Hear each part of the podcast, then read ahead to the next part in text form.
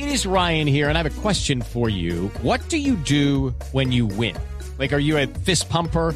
A woohooer, a hand clapper, a high fiver. I kind of like the high five, but if you want to hone in on those winning moves, check out Chumba Casino. At ChumbaCasino.com, choose from hundreds of social casino style games for your chance to redeem serious cash prizes. There are new game releases weekly, plus free daily bonuses. So don't wait. Start having the most fun ever at ChumbaCasino.com. No purchase necessary. BGW. Void were prohibited by law. See terms and conditions. 18 plus. La Unión Europea se mostró en contra de la implementación de la pena de muerte en Colombia. Natalia Gardiazabal.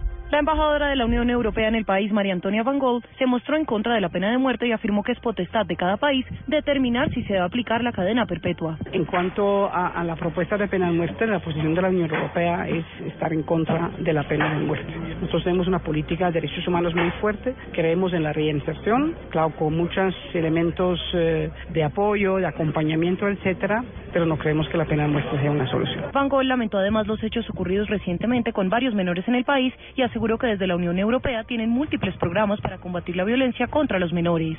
Natalia Gardea Sábal, Blue Radio. Quedaron en firme las medidas de salvamento para la Fundación Universitaria San Martín, con lo que se cancelan los embargos y se suspenden también los procesos judiciales que están en curso en contra de esta institución. Simón Salazar.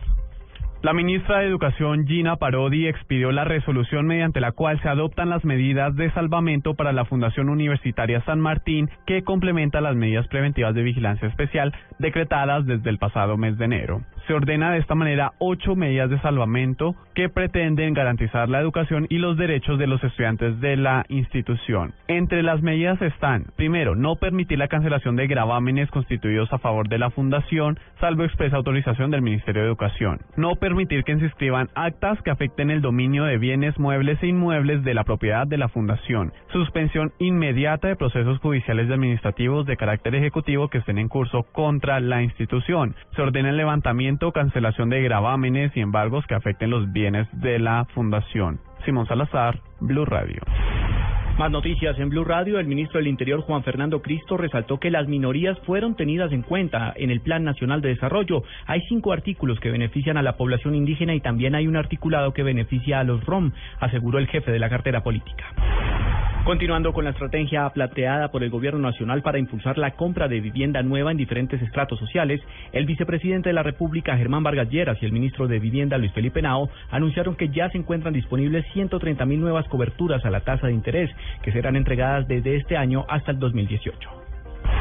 Y lo más importante en el mundo, el Consejo de Seguridad de las Naciones Unidas llamó a las partes envueltas en el conflicto en el este de Ucrania a cesar inmediatamente las hostilidades en una declaración votada por unanimidad por los 15 países miembros, incluido Rusia.